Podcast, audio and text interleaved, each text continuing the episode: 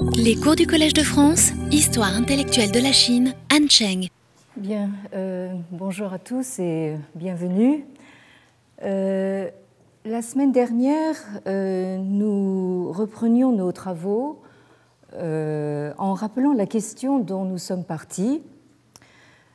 certes, l'enseignement de Confucius a connu plusieurs phases de mondialisation, mais, et c'est là la question, est-ce à dire euh, qu'il a vocation à euh, l'universalisation?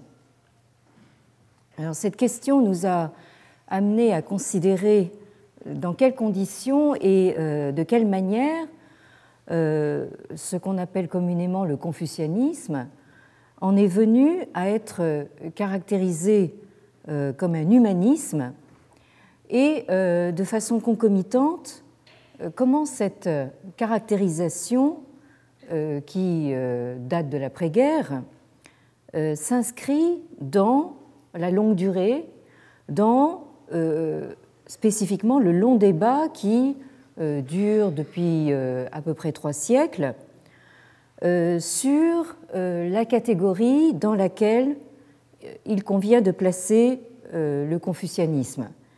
Est-ce la catégorie philosophie ou la catégorie euh, religion. Donc on a vu que ces euh, discussions et ces catégorisations ont davantage à voir avec euh, l'histoire des idées et des institutions propres à l'Europe qu'avec une quelconque réalité chinoise. Et on peut même dire que ces catégorisations euh, sont le reflet de euh, rivalités entre euh, puissances européennes et notamment les puissances européennes coloniales. Alors c'est ainsi que la médiation jésuite, donc une médiation catholique, et en même temps les Lumières françaises des XVIIe, XVIIIe siècles euh, considère tout naturellement euh, Confucius comme le euh, philosophus sinarum, le philosophe des Chinois, comme ce titre figure dans l'intitulé de la pratiquement la première grande traduction du corpus confucéen en latin par une équipe de jésuites parue à Paris donc en 1687. Donc euh, pour euh, ces jésuites et euh, les, Lumières essentiellement françaises, on pense notamment à Voltaire, donc Confucius est sans autre forme de procès un philosophe. Alors que le magistère philosophique allemand du début du XIXe siècle, euh, Hegel en tête, repousse la Chine euh, hors du champ de la philosophie, euh, de cette nouvelle philosophie des, professeurs, comme on a pu l'appeler. Et c'est ce rejet donc, de la Chine hors du champ philosophique est suivi euh, par euh, un retour des, choses qui se produit avec les missionnaires anglais protestants de la fin du XIXe siècle, qui, à leur tour, inventent le confucianisme, ce sont eux qui euh, inventent le mot, qui inventent le confucianisme comme religion, au même titre que le christianisme et les autres religions du monde à vocation euh, universaliste. Et à ce propos, euh, nous parlions la semaine dernière euh, du rôle déterminant joué à cet égard par James Legge, dont le nom figure en haut de la diapositive. Ce missionnaire écossais congrégationaliste qui après avoir passé euh, plus de trois décennies en Chine et être devenu le premier professeur de chinois à l'université d'Oxford en 1876. Donc James Legge est probablement le premier à utiliser le terme anglais Confucianism, donc confucianisme, pour la première fois pour faire référence à une religion. Et euh, cette euh, position, il en fait état euh, de manière très explicite dans un exposé de 1877 qui est lu à une assemblée donc, de missionnaires protestants anglais et américains à Shanghai, mais lu en l'absence de Legge, parce que Legge, à ce moment-là, est déjà nommé à Oxford, mais toujours est-il que euh, cet euh, exposé a euh, soulevé un tollé général, puisqu'il s'intitule donc Le confucianisme en relation avec le christianisme. Et dans cet exposé, Legge désigne clairement le confucianisme comme une religion au même titre que le christianisme. Et comme, ça, comme si ça ne suffisait pas, quelques années plus tard, en 1880, euh, euh, persiste et signe euh, dans une autre série de, conférences présentées à l'Église presbytérienne d'Angleterre, donc à, à Londres, conférence intitulée Les religions de la Chine, confucianisme et taoïsme décrit et comparé avec le christianisme. Et dans ces conférences, euh, Legge euh, assimile euh, le Shangdi, donc ces deux caractères que vous avez donc en haut de la diapositive, qu'on peut traduire par souverain d'en haut. certains sinologues préfèrent maintenant le terme de théarque d'en haut. Euh, donc ce Shangdi dont il est question dans les sources euh, chinoises anciennes, euh, Legge l'assimile donc à God, donc le Dieu unique des, chrétiens. en cela, donc, Legge se situe tout à fait dans le prolongement des discussions qui ont eu lieu aux, aux alentours des années 1700 et qui ont euh, donné lieu à la fameuse euh, querelle des rites. Hein, dans, ce sens, euh, Legge est un authentique missionnaire. Il se, situe véritablement dans la droite ligne de la logique des missionnaires. Mais en même temps, Legge, en étant nommé professeur à l'université d'Oxford, entre dans le monde universitaire et du même coup fait entrer aussi cette querelle euh, sur justement l'assimilation de Shangdi avec euh, le dieu des chrétiens. Donc il fait entrer cette controverse dans le milieu académique.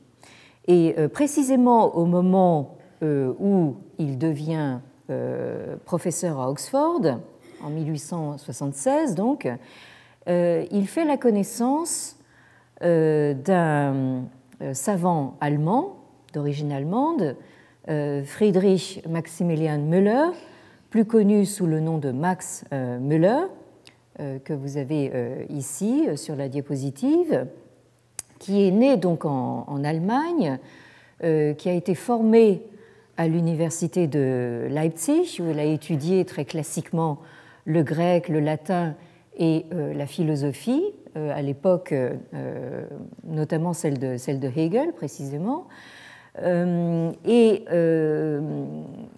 ensuite, il a poursuivi ses études à Berlin sous la direction de Franz Bopp, qui peut être considéré comme le père de la philologie et de la grammaire comparée. donc, vous pouvez voir ici que dans l'Europe euh, du XIXe siècle euh, s'inventent un certain nombre de nouvelles sciences euh, qui ont pour beaucoup quelque chose à voir avec une dimension comparatiste dont nous avons hérité de manière lointaine.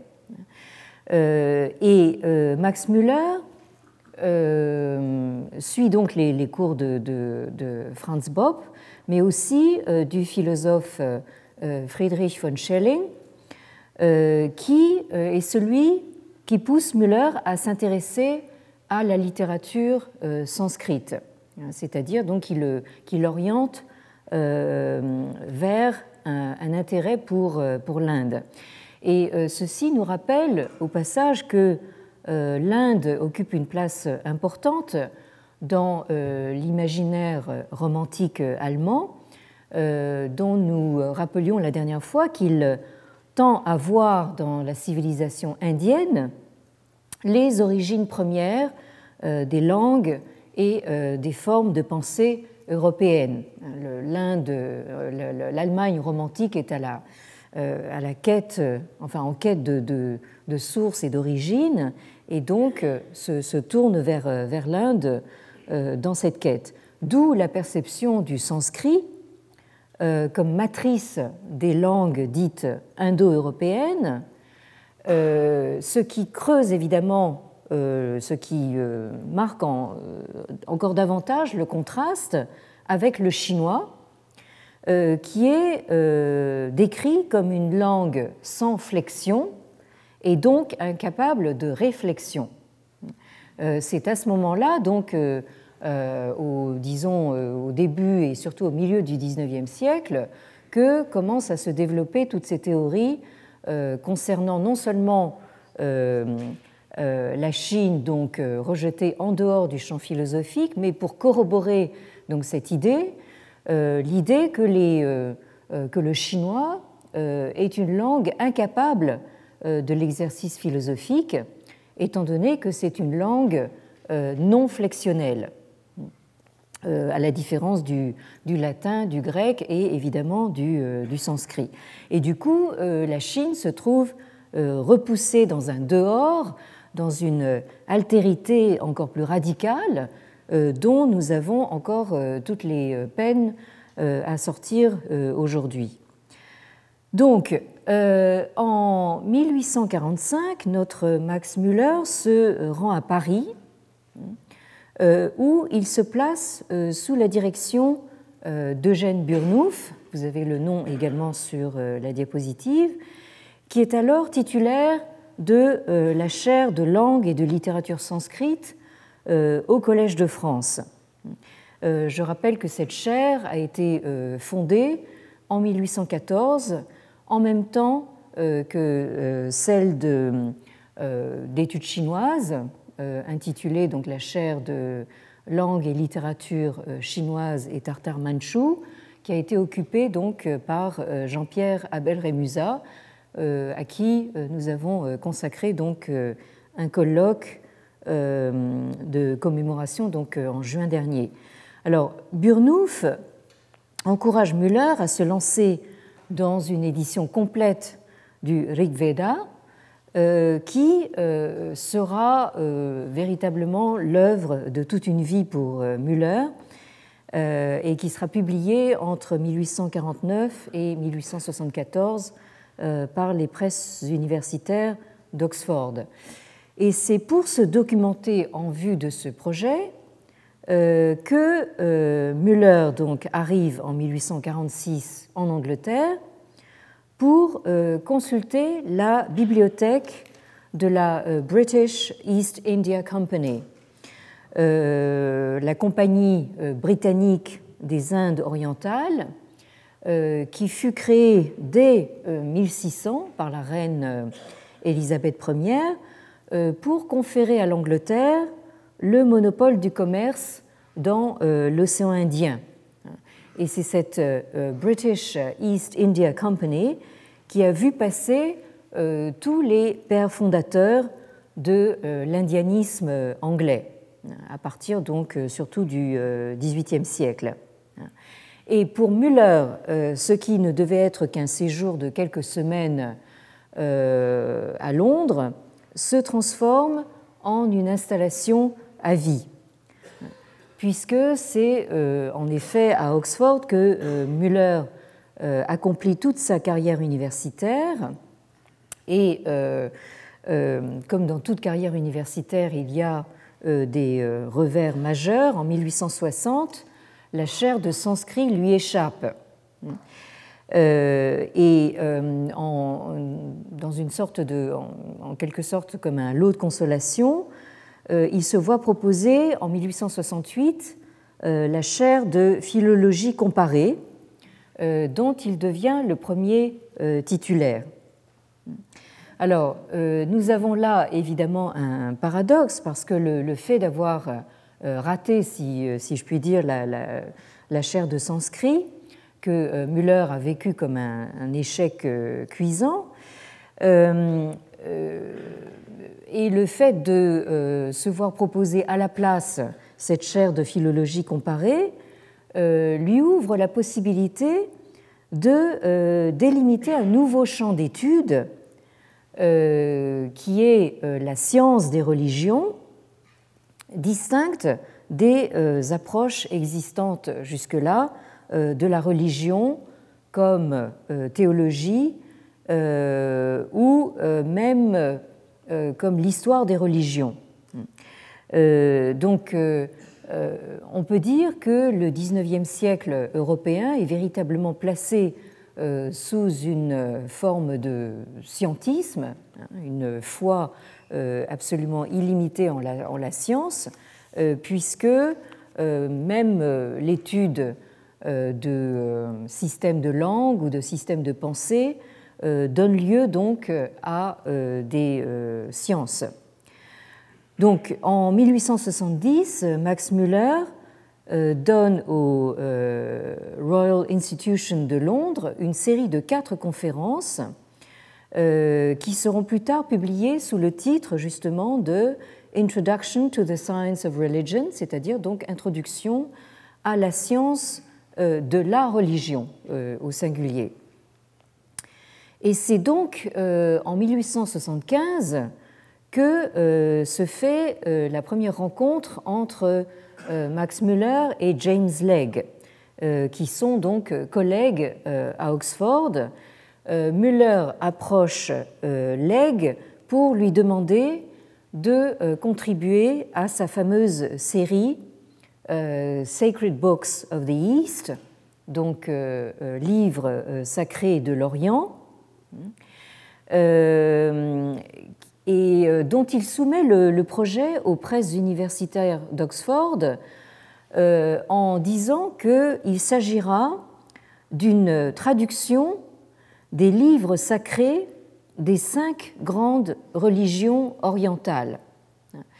Alors en réalité, euh, dans cette monumentale série, qui finira par compter au total une cinquantaine de volumes, et dont la publication euh, s'étalera sur une trentaine d'années, entre 1879 et 1910. Donc dans cette monumentale série qui euh, fait encore autorité euh, aujourd'hui et qui est encore tout à fait en, circulation, qui a connu pas mal de rééditions, donc Max Müller finit par distinguer six religions orientales du livre, hein, ce qu'il appelle the six so-called book religions. Euh, donc, euh, euh, la religion qui occupe le plus de place dans la, dans la série, hein, c'est-à-dire 21 volumes sur 50, c'est la The Religion of the Brahmins, c'est-à-dire l'hindouisme ou le brahmanisme védique. Ensuite vient la religion, The Religion of the, Followers of the Buddha, euh, c'est-à-dire le, bouddhisme et le jaïnisme, en 12 volumes. Euh, on, va en volume décroissant. Hein. Donc, euh, ensuite, vous avez la religion des adeptes de Zarathustra ou le zoroastrisme en 8 volumes.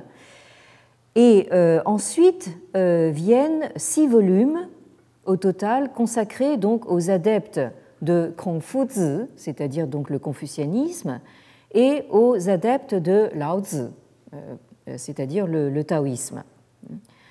Et enfin euh, arrive donc la religion des adeptes de Mohammed, c'est-à-dire l'islam, euh, auquel ne sont consacrés que deux volumes.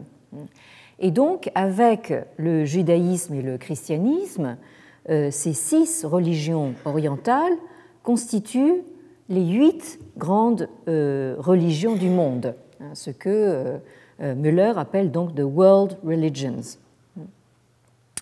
Alors, dans la première conférence de cette introduction à la science de la religion, publiée en 1870, Max Müller, donc bien avant euh, qu'il rencontre James Legge, Max Müller écrivait déjà, je cite, Nous possédons euh, l'intégralité du canon sacré des bouddhistes euh, dans différentes langues, en pali, en sanskrit, en birman, en siamois, en tibétain, en mongol et en chinois.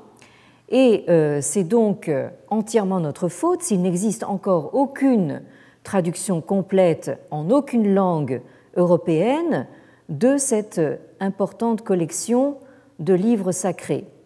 En revanche, les anciennes religions de la Chine, celles de Confucius et celles de Lao peuvent désormais être étudiées dans d'excellentes traductions de leurs livres sacrés par quiconque s'intéresse à l'ancienne foi de l'humanité. Euh, et euh, ici, euh, Max Müller fait référence donc à la série publiée entre 1861 et 1872 par James Legge, qu'il a intitulée The Chinese Classics, en huit volumes, et qui reprend donc la classification traditionnelle chinoise en euh, cinq classiques et euh, quatre livres.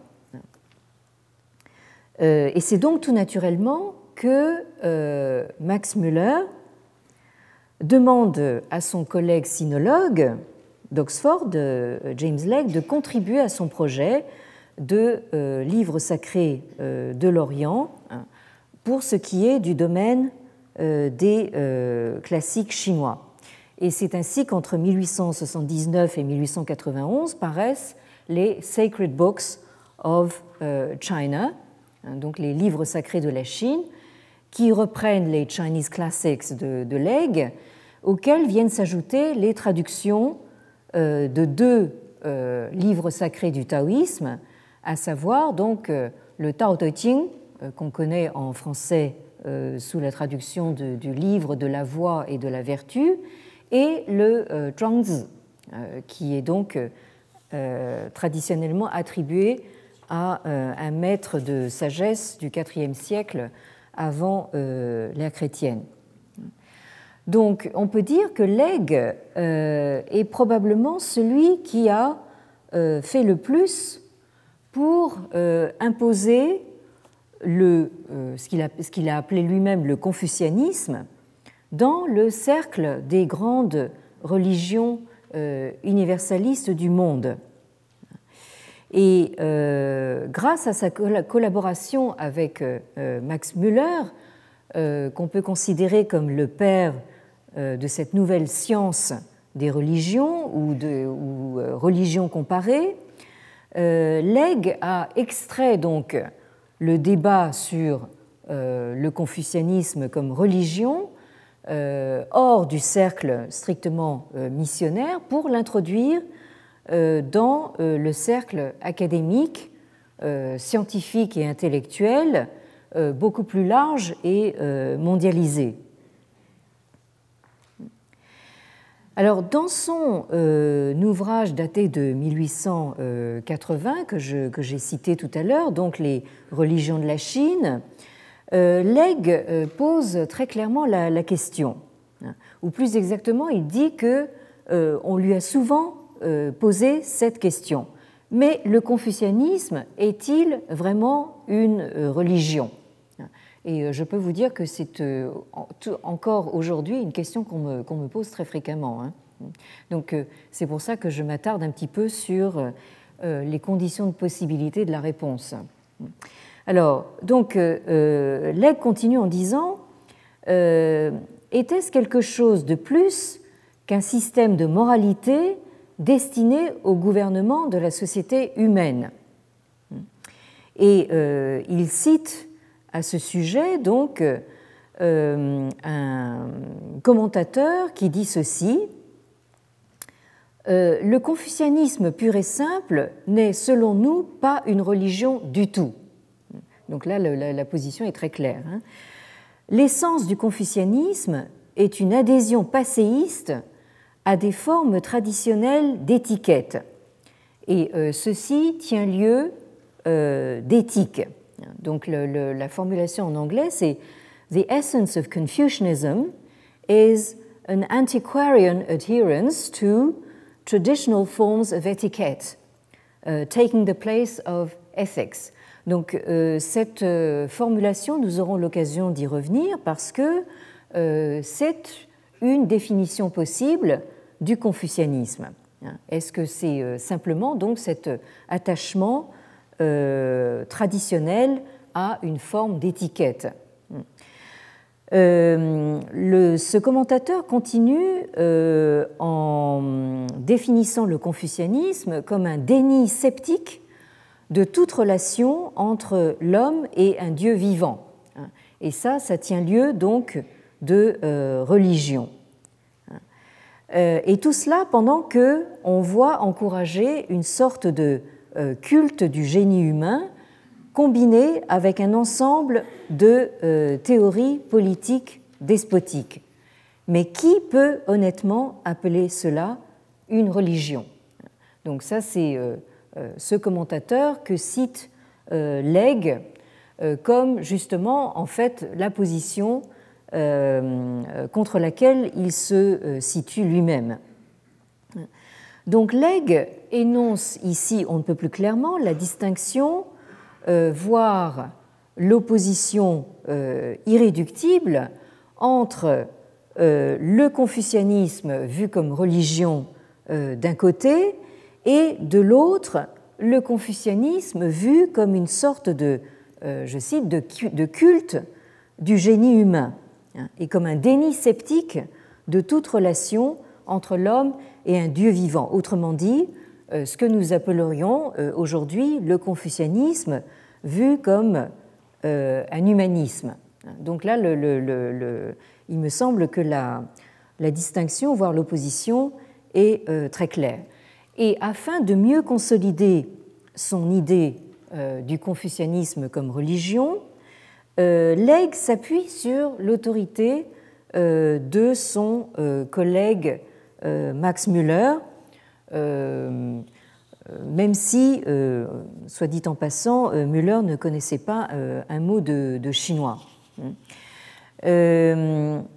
donc, Legge voit justement dans euh, la référence euh, des textes chinois anciens à Shangdi, c'est-à-dire donc au souverain euh, suprême, ou au Tian, c'est-à-dire au ciel, quelque chose qui s'apparenterait donc à la position, et je cite l'aigle, la position des philologues ariens qui, à partir de mots racines du sanskrit et d'autres langues apparentées, tente de nous fournir des images de la vie arienne la plus ancienne, comme le fait par exemple le professeur Max Müller dans son essai sur euh, la mythologie comparée. Et euh, je continue à citer Legge. Notre premier exemple sera le caractère euh, tien, donc, que vous avez ici sur la diapositive, le symbole du ciel. Son application a dû être tout d'abord au ciel visible, mais tout au long du cours de l'histoire, il a été aussi utilisé de la même manière que nous utilisons le mot heaven, hein, donc euh, le, ciel en anglais, lorsque nous voulons parler de la puissance dominante dont la providence embrasse tout. Euh, le professeur Max Müller dit En chinois, Tian euh, dénotait le ciel ou le jour, et ce même mot, tout comme le mot arien Dieu, est reconnu comme étant le nom de Dieu. Donc, euh, vous voyez un petit peu comment euh, donc un, missionnaire comme James Legge fait référence donc aux travaux donc d'un philologue purement universitaire pour, disons, étayer son, son, idée que les Chinois ont une religion qu'on peut appeler donc le confucianisme. Donc, on peut dire que vers la fin du XIXe siècle, cette discussion sur la question de savoir si euh, le confucianisme est ou non une religion est au cœur d'une euh, rivalité entre euh, savants anglais et français. évidemment, cette guéguerre franco-anglaise est presque devenue une sorte de, thème folklorique pour nous, mais ici, on voit cette, rivalité à l'œuvre euh, dans les échanges académiques, donc entre savants français et anglais.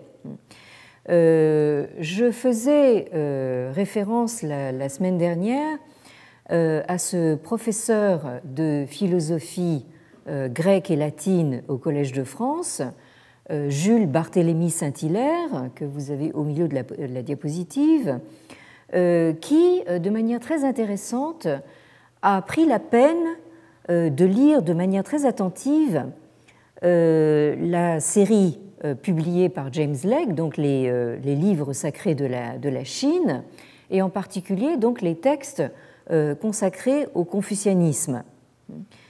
Et Jules Barthélemy Saint-Hilaire se fend d'une recension extrêmement développée qui paraît en quatre parties euh, tout au long de l'année 1894 euh, dans le Journal des savants, hein, qui était euh, l'organe de l'Académie des inscriptions et belles-lettres, dont il était donc le, secrétaire. Et Barthélemy Saint-Hilaire consacre toute sa recension à contrer donc l'idée de James Legge, puisque il, ne se contente pas de, euh, évidemment de nier au confucianisme la qualité philosophique, ça, euh, euh, ça a déjà été fait avant lui depuis le début du XIXe siècle, mais il en, vient aussi à contester au confucianisme sa qualification de religion. Donc en fait, le, confucianisme est, rejeté à la fois en dehors donc, de la catégorie philosophie et de la catégorie religion. Alors, euh, je cite ici euh, Barthélemy Saint-Hilaire euh, in extenso parce que nous retrouvons là en fait des idées préconçues qui ont encore la vie dure aujourd'hui. Quand vous parlez un petit peu autour de vous, vous apercevez que beaucoup de gens continuent à penser un petit peu selon ces, critères. Alors, il, écrit ceci.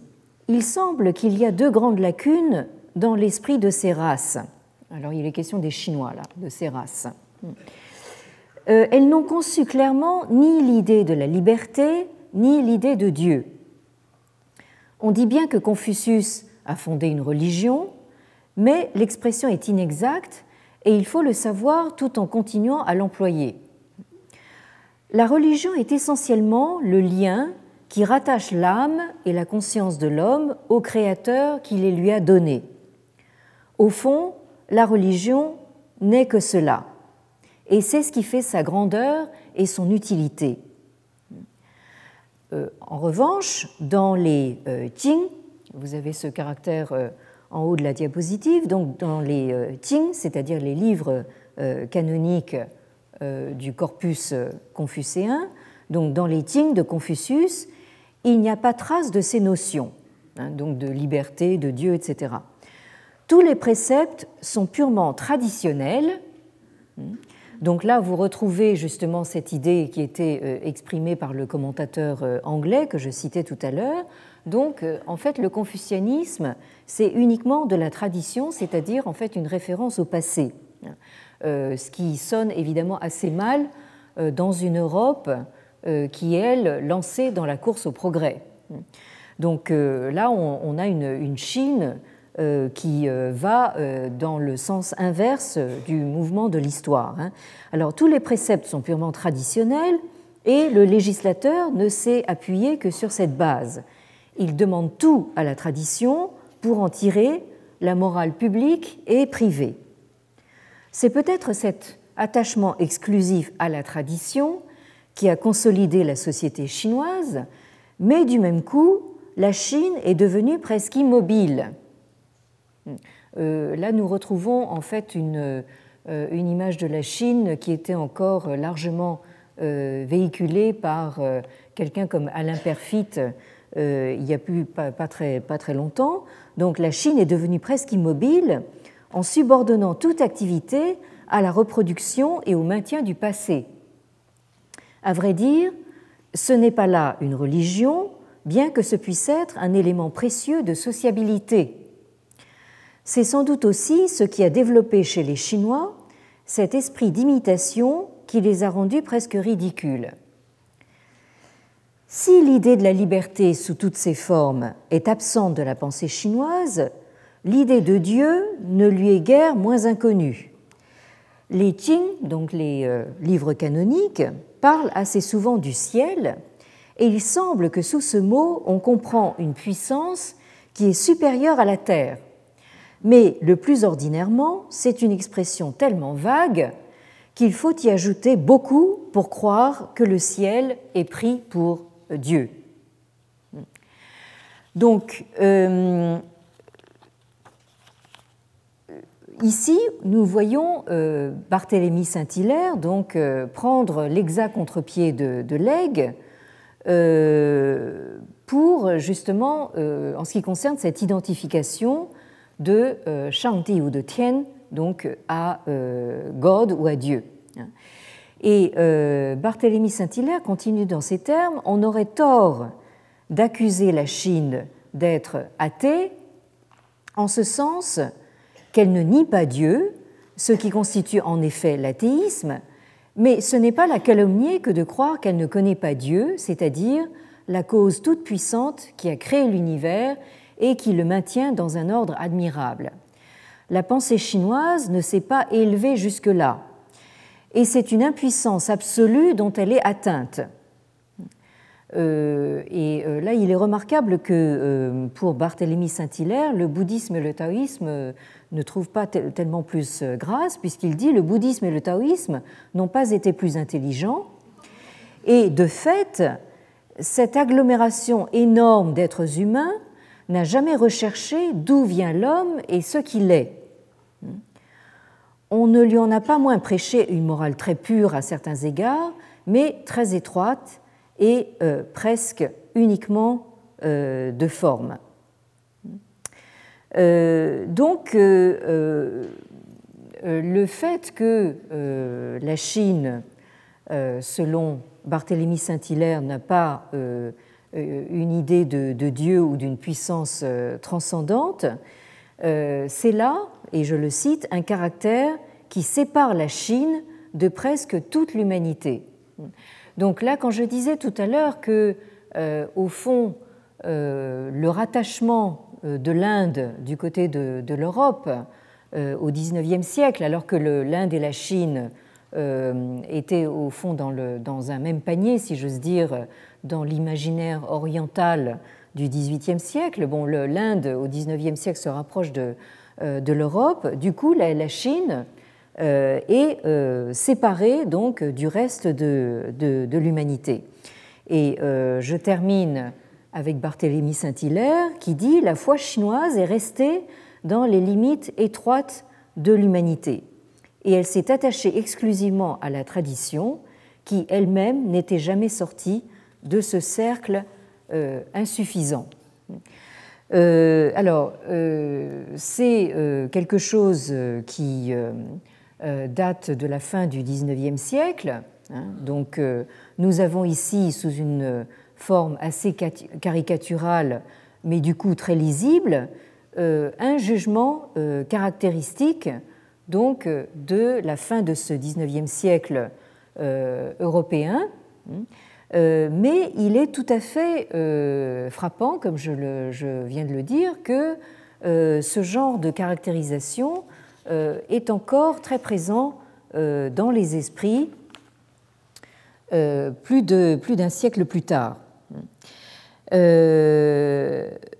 Donc, euh, au moment où Barthélemy Saint-Hilaire donc euh, dénie à la Chine et à la doctrine de Confucius donc à la fois la qualification de philosophie et euh, de religion, et cela par manque, dit-il, de capacité constitutive. Hein, il, parle bien d'impuissance absolue hein, à se projeter à un niveau supérieur de l'être et de la conscience, et pourtant, et ça c'est pas le moindre des paradoxes, en 1893, euh, le euh, World Parliament of Religions, donc le Parlement euh, mondial des religions, organisé aux États-Unis, à Chicago, par les Unitarians and Universalists of the Free Religious Association, c'est-à-dire les unitariens et universalistes de euh, la libre association religieuse.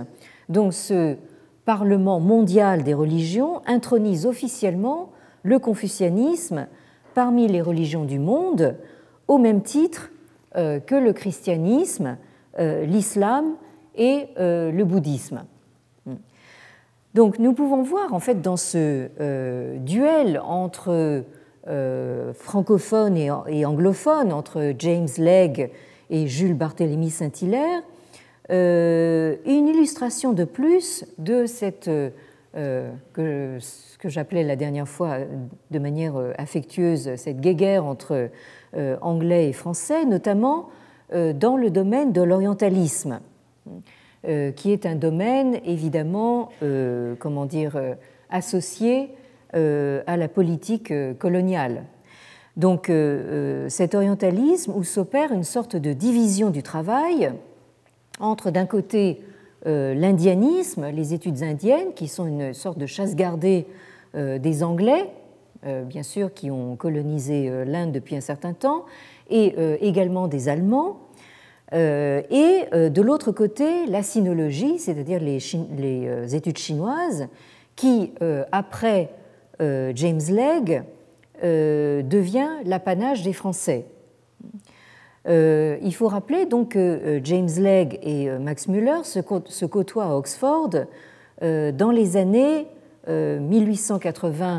1880-1890, au moment où l'Empire britannique est à l'apogée de sa puissance.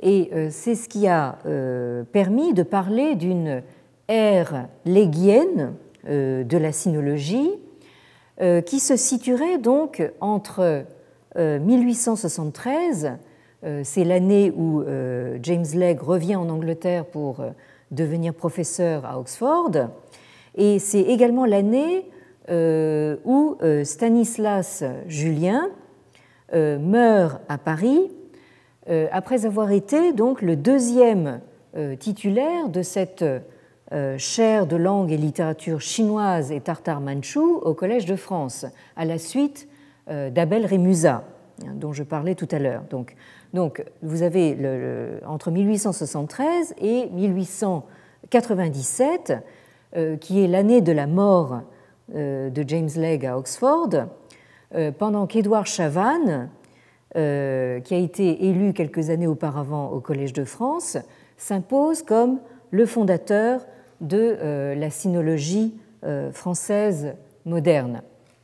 Et donc, avec Édouard Chavannes, on peut dire que commence une ère, euh, disons, de, on pourrait dire, de, prédominance, voire de monopole des études chinoises par les savants français jusque au deuxième conflit mondial. Hein. Donc, pendant toute la première moitié du XXe siècle, c'est véritablement euh, donc la France et ses institutions donc, qui euh, dominent euh, les études chinoises.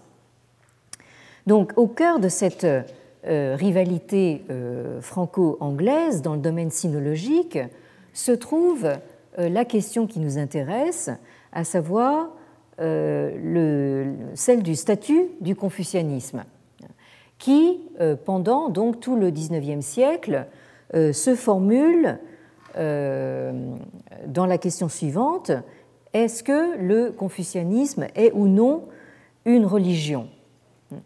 Et c'est ce qui fait dire à William Cantwell Smith, dont vous avez le nom en bas de la diapositive, euh, dans son livre qui a euh, fait beaucoup de bruit, euh, The Meaning and End of Religion, donc le sens et la fin de la religion, paru en 1962,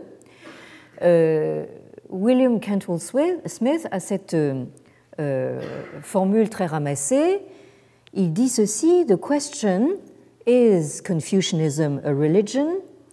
is one that the West has never been able to answer and China never able to ask.